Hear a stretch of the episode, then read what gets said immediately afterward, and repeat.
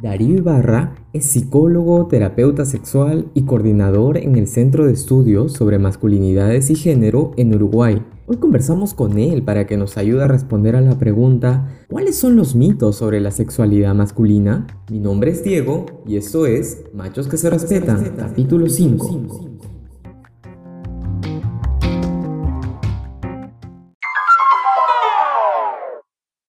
Hola Darío, muchas gracias por haber aceptado esta invitación a Machos que se Respetan. Hemos seguido de cerca tu trabajo, el trabajo que haces en el Instituto Masculinidades en Uruguay, trabajo además sobre un tema tan relevante para pensar las masculinidades, que es justamente la sexualidad, cómo aprendemos los hombres sobre nuestra sexualidad, sobre las relaciones sexuales. Y justamente queríamos tenerte hoy día en el programa para poder conversar un poco más y que nos puedas ayudar a resolver algunas preguntas y sobre todo abordar algunos mitos. Una primera pregunta que yo quería eh, proponer es justamente qué significa un buen desempeño sexual, ¿no? Muchas veces los hombres nos hemos hecho esta gran pregunta de cómo se califica un buen desempeño sexual, también para pensar qué sabemos y qué no sabemos sobre nuestra propia sexualidad. Bueno, Diego, ¿qué tal? Mucho gusto. Antes que nada, saludarte y agradecerte esta invitación a este podcast. Realmente estuve también mirando lo que ustedes hacen.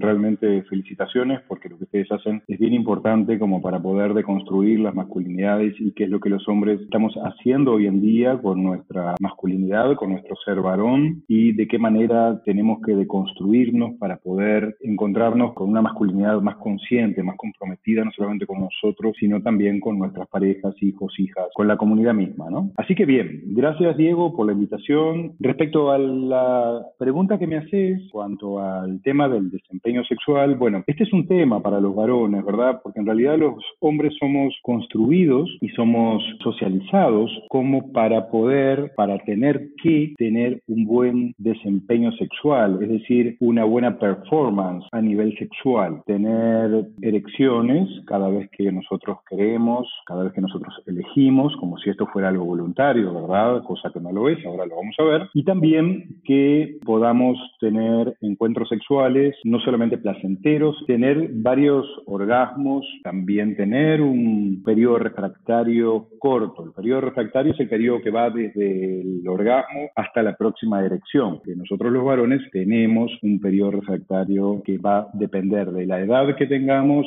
y de la particularidad de, de cada uno de nosotros. Así que ese sería como el concepto de desempeño sexual. Los varones somos, insisto, somos socializados para que deseemos tener una buena performance porque de ahí constituimos o construimos nuestra autoestima, nuestra autoestima como varones. Esto es un, un error porque en realidad la idea es que nosotros podamos construir una autoestima desde otro lugar diferente, no desde la sexualidad, sino desde la posibilidad de conectarnos con la otra persona en el encuentro sexual. Conectarnos significa poder ser conscientes de cuáles son nuestras sensaciones físicas, nuestras zonas erógenas, nuestra corporeidad, etcétera, y también ser consciente de cuáles son las zonas erógenas de la persona con la cual estamos teniendo un encuentro sexual para poder disfrutar y que la otra persona también disfrute. Eso implicaría tener un buen encuentro sexual. A veces hay amor y afecto, otras veces no, porque no conocemos a la persona lo suficiente, pero no importa. En realidad, la idea es transmitir que para tener un buen encuentro sexual no hace falta conectarse con el otro desde el afecto, desde el amor, sino que únicamente alcanza con respetar al otro y que la otra persona te guste, que te atraiga. Por lo tanto, yo cambiaría este concepto, buena performance, buen desempeño sexual, y hablaría de un buen encuentro sexual con un otro, de manera consciente, de manera eh, cuidadosa, cuidadosa de nuestro cuerpo y de la otra persona. Eh, me parece súper potente eh, la idea de cambiar un poco esta perspectiva que tenemos del desempeño como una capacidad individual, ¿no? Yo estaba leyendo un poco algunos artículos sobre terapeutas sexuales que mencionaban justamente la importancia en las masculinidades de salir de esta idea que tenemos los hombres muchas veces aprendidas por el machismo, por los contextos más patriarcales en los cuales hemos aprendido sobre el sexo y en las cuales nos enfocamos mucho en el hacer y no en el, estar. Justamente lo que tú nos propones ahora es, es eso, es muchas veces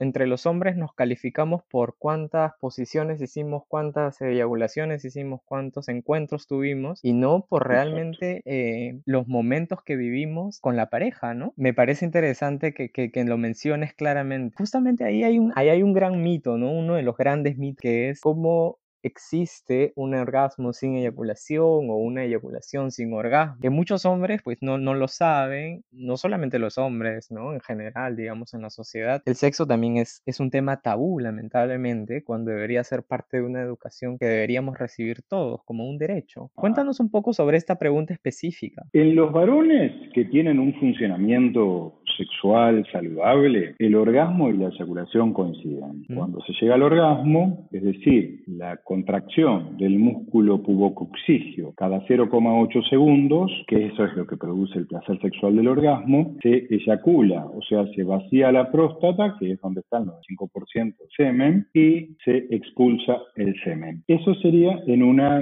en un funcionamiento adecuado, saludable de un cuerpo masculino. Hay casos que de repente después de la intervención quirúrgica por un cáncer de próstata o por algún problema interno en los genitales internos, digamos, se genera un trastorno del funcionamiento interno de los genitales, a veces se tiene el orgasmo y no se eyacula para afuera, se eyacula para adentro, es decir, en lugar de que el semen sale hacia afuera, se dirige hacia la vejiga, que no hay ningún problema problema con eso porque después el varón la elimina, la brina en el acto de micción, digamos. El sentimiento, la sensación de placer del orgasmo vendría a ser la misma, lo único que no habría eyaculación, ¿sí? Eso eh, siempre y cuando, insisto, haya algún problema o haya, haya habido una intervención quirúrgica. Sin embargo, personas que practican el sexo tántrico también pueden lograr tener orgasmos sin eyaculación, pero para esto hace falta hacer una formación que lleva bastante tiempo que tiene que ver con el control de la eyaculación, porque la eyaculación sí se puede controlar, pero por supuesto, insisto, implica de un entrenamiento específico donde los varones pueden llegar al orgasmo y no eyacular. Es decir, no tendrían el periodo refractario que tenemos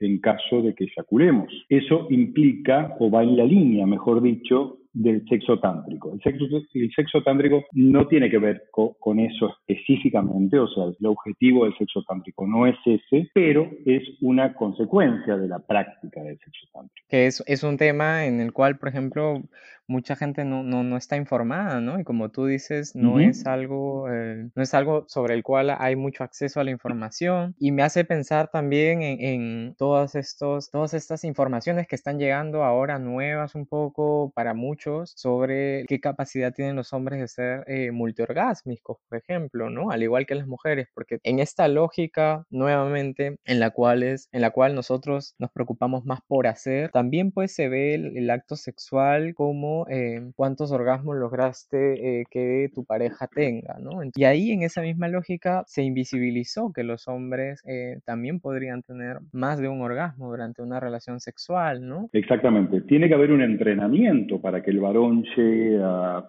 poder tener varios orgasmos. Las mujeres no todas pueden tener eh, varios orgasmos, es decir, no todas son multiorgásmicas. Lo que sí se ha visto es que hay más mujeres multiorgásmicas que varones. Eh, de todas maneras, habría que preguntarnos por qué un hombre quiere llegar a ser multiorgásmico realmente, si el orgasmo dura 8 segundos. Yo me imagino que el objetivo podrá ser poder pasar por esos segundos de placer más veces, dos veces más, tres veces más. Yo insisto, insisto en esta cuestión de que el orgasmo no tendría que ser importante en el acto sexual, mm. así como tampoco las erecciones tendrían por qué ser importantes y por supuesto que el coito lo podemos incluir dentro de las actividades que no tienen que ser imprescindibles en un encuentro sexual. El encuentro sexual tiene que pasar o tendría que pasar por otro lado, en el sentido de encontrarse con el cuerpo del otro, poder transmitir lo que uno siente y sentir lo que la otra persona siente, que eso no necesariamente tendría que pasar ni por el orgasmo ni por el coito, sino que poder tener un encuentro consciente con la otra persona, por supuesto que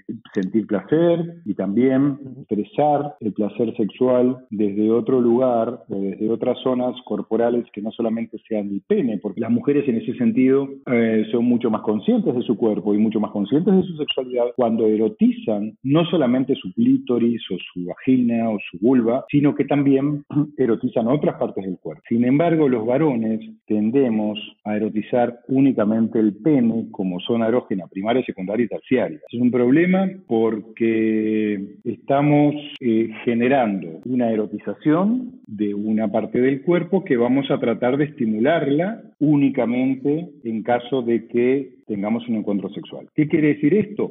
Que vamos a tender a querer tener el coito, tenemos como la compulsión a la penetración. Vamos con la otra persona al encuentro sexual y lo, que queremos hacer más rápido es penetrar. ¿Por qué queremos penetrar? Justamente porque tenemos erotizada sola esa parte del cuerpo, solamente. Entonces, eso nos trae un problema nosotros, porque parece que no pudiéramos disfrutar de otra cosa que no fuera el coito, y también a nuestras parejas porque es como que fuese lo único que deseamos en un encuentro sexual. Es súper claro, ¿no? Porque que pongas esta alerta de tener una perspectiva, por así decirlo, falocéntrica, ¿no? En donde vemos el acto sexual eh, como básicamente nuestro pene y la penetración como la única forma de tener un encuentro sexual, cuando eh, podríamos erotizar muchas otras formas de tener estos encuentros que probablemente también nos llevarían a tener unos encuentros placenteros, eh, con consentimiento, con mucho respeto, además, eh, más conscientes. Eh, me, parece, me parece clave lo que acabas de decir. Y sobre eso, justamente, no sé, tú también en tu experiencia como terapeuta, no sé si has tenido muchos casos, yo imagino que muchas veces los hombres asisten a una consulta por temas de su sexualidad a partir de problemas de eh, ausencias o bajas de deseo sexual o problemas de tensión eréctil o eyaculación precoz. No sé si nos podrías contar un poco cómo se, cómo se abordan estos problemas desde los hombres al inicio y qué perspectivas tú logras abrir también con tus, con tus pacientes, con las personas con las que vives esto. La mayor parte de las consultas en terapia sexual de varones son por disfunción eréctil, o sea, problemas de la mal llamada impotencia sexual, tiene un problema con la erección. Eh, por otro lado, la disminución del deseo sexual hacia la pareja. Y por otro lado, la eyaculación precoz, que también es una consulta bastante común.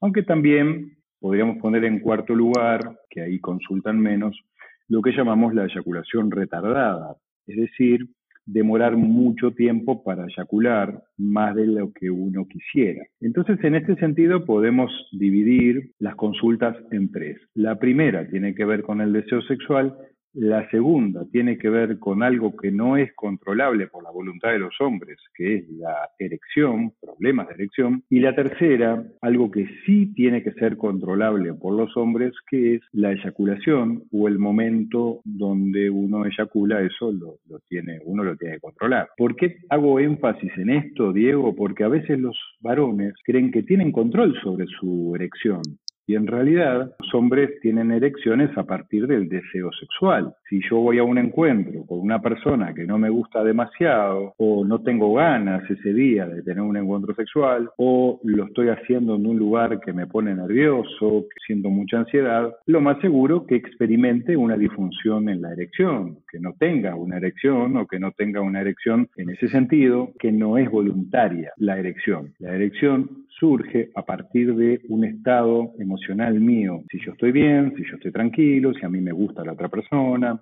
ahí voy a tener una erección. Sin embargo, la eyaculación no. La eyaculación, sea cual sea la situación en la que yo esté, la tengo que poder controlar. Es un estímulo fisiológico que está directamente conectado con el cerebro, con nuestra mente. Yo a veces vienen de repente algún paciente a consultar por disfunción eréctil o algún paciente mío que está en psicoterapia conmigo me comenta sobre un problema de disfunción eréctil.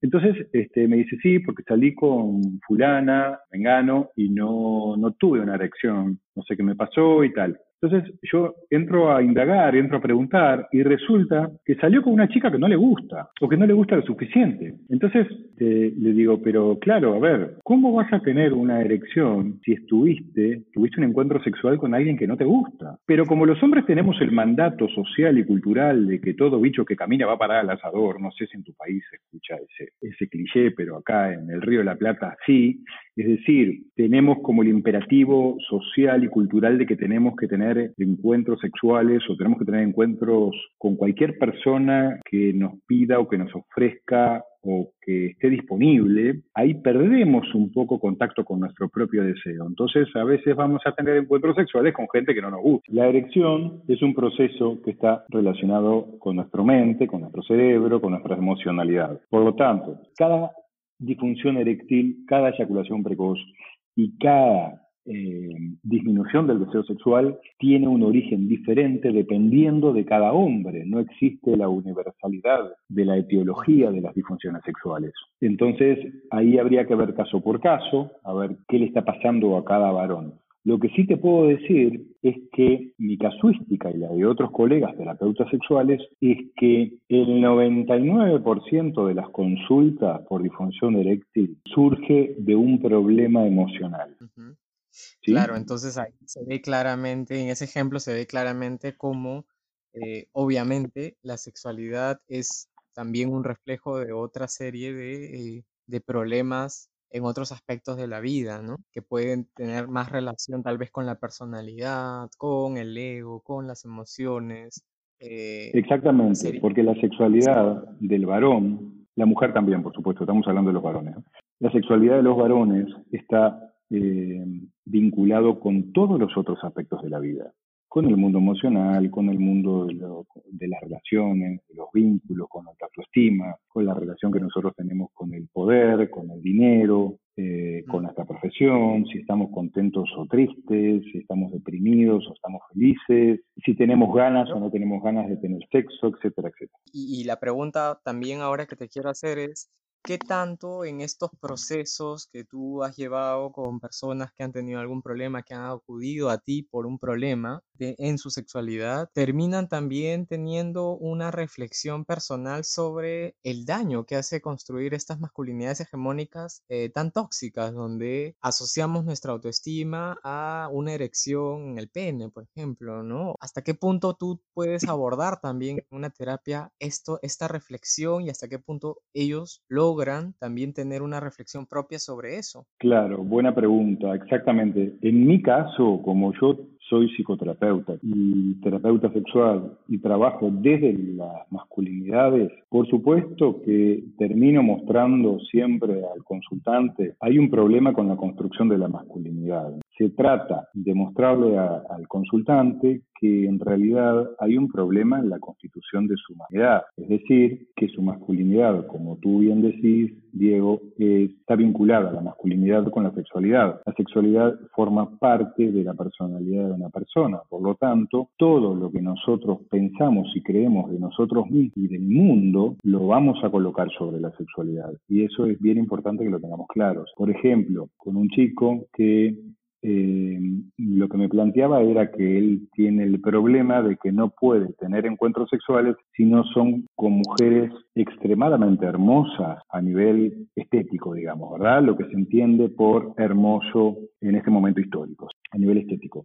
Entonces ella me decía, él me decía que de repente conocía a mujeres que no eran tan hermosas, eh, pero que tenían como un feeling mucho mayor, tenían una comunicación muy, muy linda, muy consciente, fluían mucho más en el vínculo, pero a él no les excitaba. Y eso tiene que ver con un problema, en este caso, y por lo general, los varones que solamente se excitan con mujeres hermosas a nivel estético, por lo que se entiende por hermoso, ¿verdad? En este momento. Hegemónico. Exacto, el hegemónico estético. El problema que tienen es doble, es un problema generalmente doble. Uno es que se sienten tan poco como hombres que necesitan que una mujer hermosa les eleve la autoestima, sentir como que ellos están conquistando un territorio. Entonces basan su autoestima en la conquista de mujeres hermosas. Ese es uno de los motivos. Y el otro con mostrar a las mujeres como si fueran un trofeo. Es decir, si yo estoy con una mujer hermosa, que la voy a mostrar al mundo,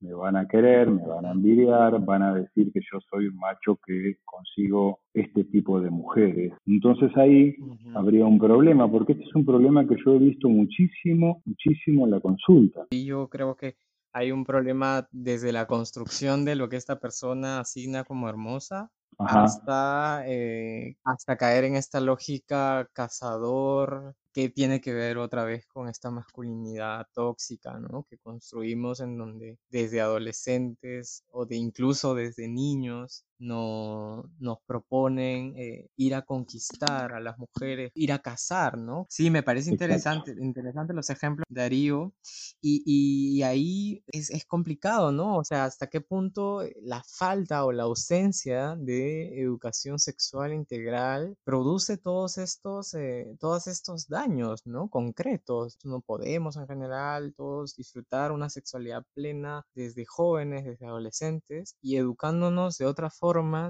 pueden ser ampliamente negativas, como lo es, por ejemplo, la pornografía. ¿Cómo, ¿Cómo, lo ves tú desde tu experiencia de trabajo en las masculinidades? La pornografía es una escuela que muchos varones utilizan y en ocasiones es la única escuela que muchos varones tienen como para aprender la sexualidad. Así que vos imaginate el tipo de escuela que tienen, ¿no? Porque la pornografía es el consumo de sexo puro y duro donde la mujer se convierte en un objeto sexual, el hombre con un cuerpo perfecto, con un pene gigante, posee a una mujer o a otro hombre de la manera que quiere. También el sexo o el encuentro sexual termina con un orgasmo, con una eyaculación. Esa es la escuela de muchísimos hombres, yo te diría que de la mayoría de los varones, al menos en estas regiones latinoamericanas donde no existe educación sexual en la primaria, secundaria tampoco. Entonces, la idea sería poder instaurar la educación sexual formal en todas las escuelas, todos los liceos o las secundarias y por supuesto en los estudios terciarios para la persona que lo haga. Y como también sería bueno que los medios masivos de comunicación tuviesen este tipo de transmisión de información y de conocimiento para que los hombres sepamos no solamente cómo se tiene un encuentro sexual, sino que sepamos que esto que estamos hablando ahora contigo, Diego, donde uno tiene que, saber que la sexualidad también está vinculada con la emocionalidad. Entonces, la idea es poder implantar la educación sexual en las escuelas. Acá en el caso de Uruguay eh, tenemos, estamos generando hace varios años, eh, intentando que la educación sexual se, se, trabaje en las escuelas. De hecho, las maestras y los maestros se están formando en el tema hace muchos años. Pero por supuesto que todavía nos falta mucho para llegar a lograr una educación sexual integral. Pero hay países que no tienen absolutamente nada de educación sexual en Latinoamérica y eso es realmente preocupante porque, insisto, eh, la educación sexual queda en manos de la pornografía. Pues fíjate lo terrible que puede llegar a ser eso. Sí, o sea, además es importante decirlo, es un derecho humano internacional reconocido por los estados, la, educación sexual y reproductiva, ¿no? O sea, no, no es una voluntad política, por así decirlo, es un, es un derecho que tenemos todos. Cuenta, cuéntame un poco la, la, experiencia que ustedes han tenido.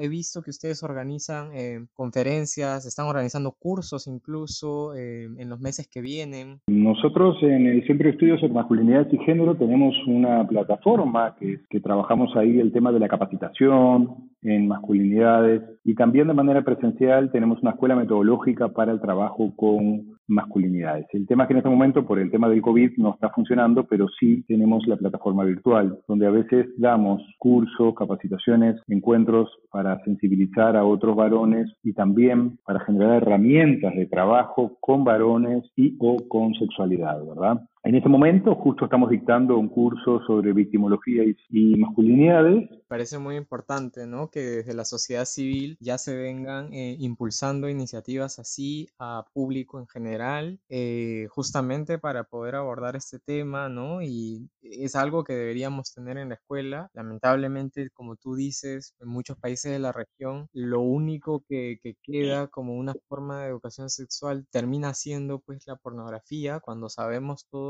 lo que eso implica, ¿no? Eh, eh, hay muchos, muchos análisis alrededor de la pornografía y cómo el marketing y se volvió de pronto una de las economías más fuertes que existe ahora junto al dentro del Internet, por ejemplo, ¿no? Y, y, además volviendo a lo, a lo, que comentábamos al inicio, que es, un, es una escuela en la cual te forma otra vez en, en hacer y no en estar durante el acto sexual, ¿no? Y justamente eso puede degenerar en una gran violencia eh, hacia las parejas, ¿no? Hacia las parejas sexuales. Creo que también ahí radica uno de los grandes problemas del consumo eh, de una educación sexual desde la pornografía. Exactamente. La escuela eh, tiende a generar, cuando tiene algún tipo de educación sexual tiende a generar información, construir información y conocimiento para que los niños y las niñas hagan. Muy buen punto ese, Diego, y es bien interesante porque en realidad no nos preparan para sentir, para conectarnos con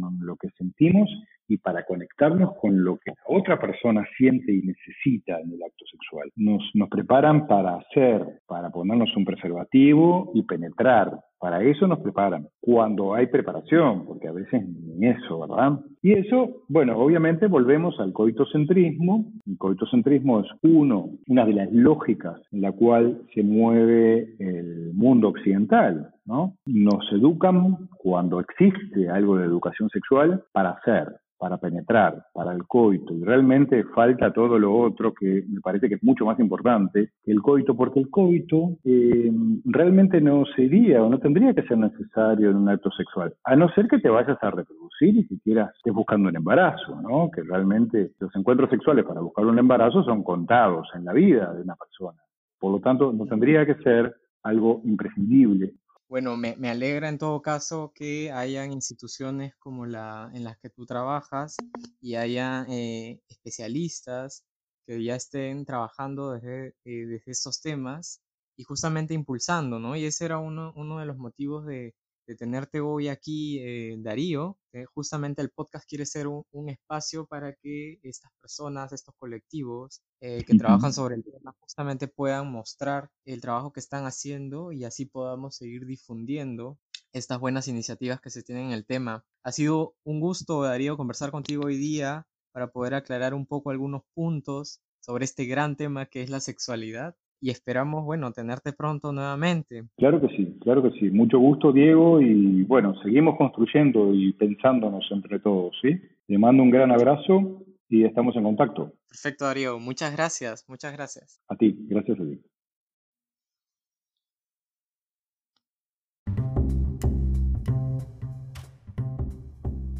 Espero que este capítulo les haya gustado y que puedan compartirlo. Así seremos más en esta comunidad virtual. Nos encontrarán siempre como podcast Machos que se respetan en Spotify, Instagram y Facebook. Hasta el próximo capítulo.